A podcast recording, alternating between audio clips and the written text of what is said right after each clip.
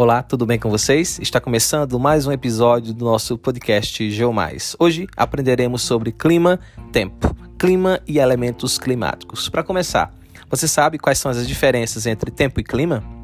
Bem, tempo corresponde a um estado momentâneo da atmosfera num determinado lugar, com relação à combinação de certos fenômenos físicos, como nebulosidade, temperatura, etc. Ele pode mudar em alguns instantes. Já o clima corresponde ao comportamento do tempo em uma determinada região durante um período relativamente longo, ou seja, representa uma sucessão de diferentes tipos de tempo. Os climas diferem de região para região, devido à presença de um conjunto distinto de fatores climáticos. São utilizados aí para identificar as diferenças entre o clima dos locais. Afinal, é medindo a temperatura, a umidade, a pressão atmosférica e os ventos que podemos dizer se um local é mais frio ou mais quente, mais úmido ou mais quente, com ou sem vento. Para começar, vamos também aprender o que é temperatura. Temperatura é a intensidade de calor existente na atmosfera.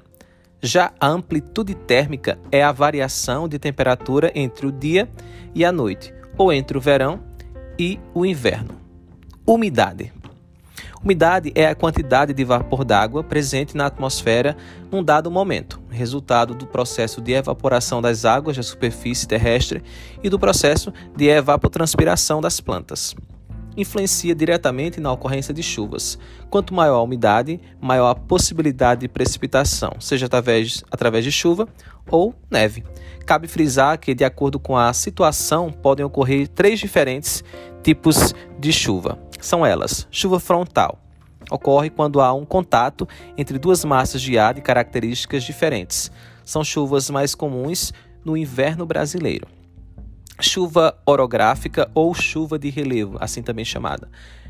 Barreiras de relevo vão impedir a passagem das massas de ar em atingir grandes altitudes, o que causa é, a queda da temperatura e a condensação do vapor chuva de convecção ou chuva de verão. Em dias quentes, o ar mais próximo à superfície fica menos denso e sobe para camadas superiores da atmosfera, carregando aí umidade. Ao atingir a altitude né, mais elevadas, a temperatura diminui e o ar condensa, ocorrendo posteriormente precipitação de gotículas de água, chuva. São chuvas rápidas e também intensas. A formação de nuvens no céu também tem a ver com a umidade, porém, o deslocamento do ar úmido ou seco de um local para outro tem a ver com a pressão atmosférica. E o que seria pressão atmosférica? É a medida né, da força exercida pelo peso do ar contra uma área. Varia de acordo com a altitude e com a latitude. Influencia diretamente a circulação dos ventos. Isso porque os locais com alta pressão atmosférica, ou seja, muito ar, são os locais de onde saem os ventos. Já os locais com baixa pressão atmosférica, isso é, com pouco ar, são os locais para onde os ventos se deslocam. Portanto, os ventos sopram de áreas anticiclonais, alta pressão, para áreas ciclonais, baixa pressão. Com isso, no mundo tende a se formar áreas com, com mais ar e áreas com pouco ar. As áreas ciclonais são as que recebem fluxos de ar e por isso são mais úmidas. As áreas anticiclonais são as áreas ou locais de onde os ventos saem e por isso são mais secos. Áreas ciclonais costumam ter mais nuvens no céu, enquanto áreas anticiclonais costumam estar predominantemente com céu limpo, sem nuvens. Quanto à altitude, a dinâmica é simples. Quanto mais alto é o local de maior altitude, menor é a pressão atmosférica. Quanto mais baixo é o local, mais é o peso do ar sobre aquela região, ou seja, maior é a pressão. Ventos são fluxos de ar que se deslocam de um ponto a outro da Terra por conta das diferenças de pressão atmosférica.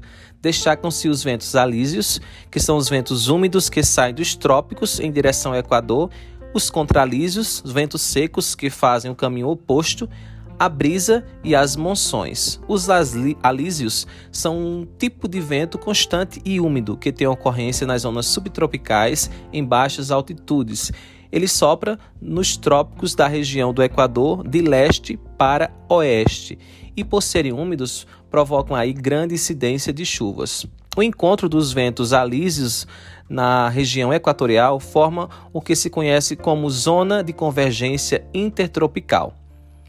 Um fenômeno que provoca chuva na Amazônia e colabora na formação das, dos chamados aí rios voadores amazônicos. Enquanto isso, os ventos contralísios, né, os ventos contralísios, eles colaboram para formar maiores, os maiores desertos do mundo.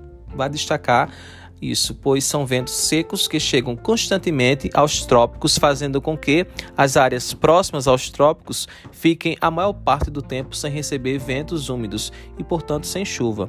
Logo, conforme podemos destacar, os ventos alísios, eles levam chuva aos locais próximos ao Equador, e os ventos contralísios, eles impedem a chuva nas áreas próximas aos trópicos. Já as monções são ventos periódicos que atingem o sul da Ásia e mudam de direção entre o verão e o inverno. No inverno, por exemplo, são secos e sopram do continente para o mar. No verão, são úmidos e sopram do mar para o continente, provocando aí fortes chuvas e gerando enchentes graves em países como Paquistão, Bangladesh e também Índia.